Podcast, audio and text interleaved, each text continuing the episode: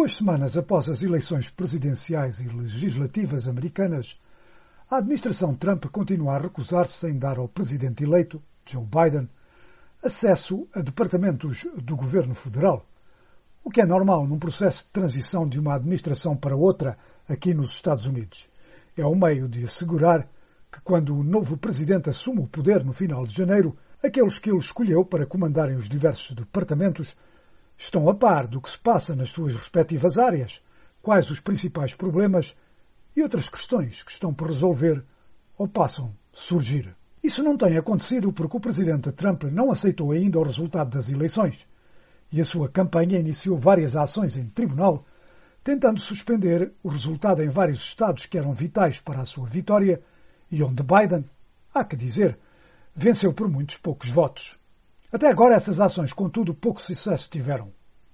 Aliás, os membros de duas organizações governamentais, o Conselho de Coordenação Governamental de Infraestruturas Eleitorais e a Agência de Cibersegurança e Segurança de Infraestruturas, emitiram um comunicado conjunto em que descreveram as eleições do passado dia 3 como as mais seguras da história americana, acrescentando não haver provas que qualquer sistema de votos eliminou ou perdeu votos, mudou votos ou foi de algum modo comprometido.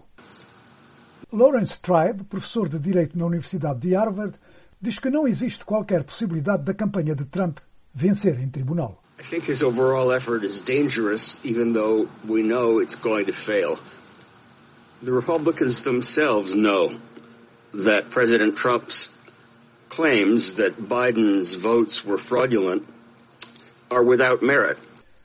Eu penso que os seus esforços na sua totalidade são perigosos, apesar do facto de que irão falhar. Os próprios republicanos sabem que as declarações de Trump de que os votos de Biden são fraudulentos não têm qualquer mérito, porque se essas declarações fossem verdade, então aqueles republicanos também foram eleitos com fraude, ou por erro, porque estavam nos mesmos boletins. Se nós sabemos que Trump vai perder nos tribunais, e nós sabemos isso, por que é que nos preocupamos? Now, if we know that Trump is going to lose in the courts, and we do, why should we care? The reason we should care is that he is undermining democracy. Preocupamos-nos porque ele está a minar a democracia, porque há milhões de pessoas que acreditarão nele, apesar de nada haver nos seus argumentos e não haver qualquer prova para as apoiar. Even though there is nothing in his arguments and no evidence to back them. Eram palavras do professor Lawrence Tribe a falar à cadeia de televisão Fox. Se é verdade que entre a maioria dos legisladores republicanos não há até agora qualquer declaração oficial de reconhecer a vitória de Biden, o facto é que também não tem havido declarações afirmando ter havido fraude. E entre conhecidas figuras do Partido Republicano, são muitas as vozes que dizem que não há qualquer dúvida que Biden venceu. Uma dessas vozes é John Bolton, que foi conselheiro de Segurança Nacional do próprio presidente Trump antes de ter sido demitido. Bolton é uma figura de relevo dentro do Partido Republicano, muito crítica de Trump, mas a sua opinião reflete a de muitos outros dentro do partido. Well, I think it's very important for leaders of the Republican Party uh, to explain to our voters, who are not as stupid as the Democrats think, that uh, in fact Trump has lost the election and that his claims of election fraud uh, are baseless.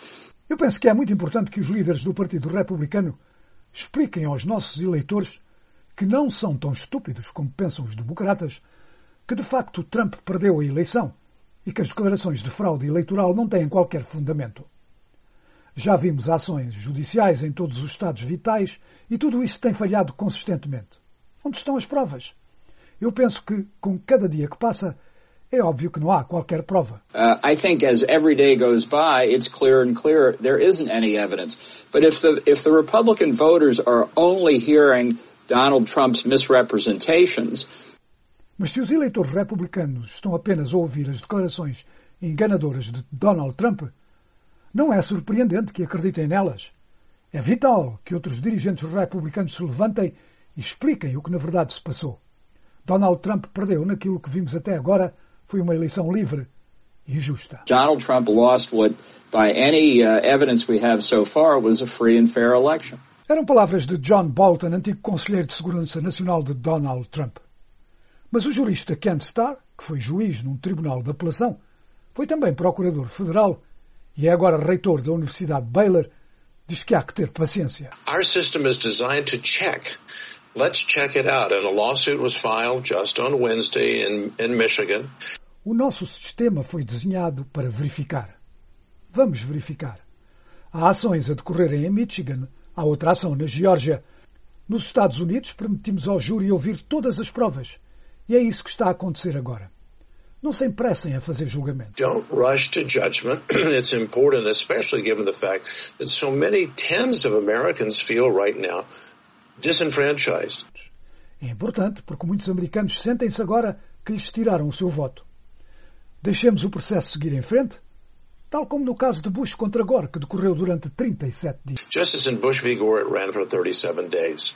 Palavras de Ken Starr a referir-se à controvérsia na eleição de George W. Bush, quando os resultados eleitorais no estado da Flórida, que lhe deram a vitória, acabaram no Tribunal Supremo, num longo processo judicial de 37 dias, como ele disse. O antigo conselheiro de George W. Bush, Carl Rove, disse, no entanto, num artigo escrito no Wall Street Journal, não haver qualquer prova de fraude. Rove lembrou, por outro lado, que para além de ter que vencer em ações em vários estados e ter que anular vantagens que se mostram à partida insuperáveis, o presidente Trump tem à sua frente outros problemas. Os estados vão começar a certificar os resultados eleitorais. Geórgia já no próximo dia 20, Pensilvânia e Michigan a 23, Arizona a 30 de novembro e Wisconsin e Nevada a 1 de dezembro.